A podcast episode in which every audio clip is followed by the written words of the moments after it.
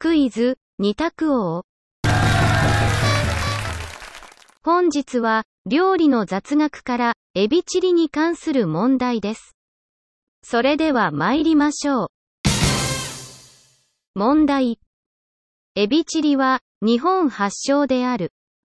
エビチリは、日本発祥である。丸か×かでお答えください。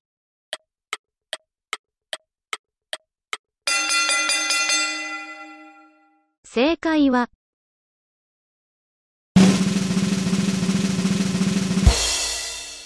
丸。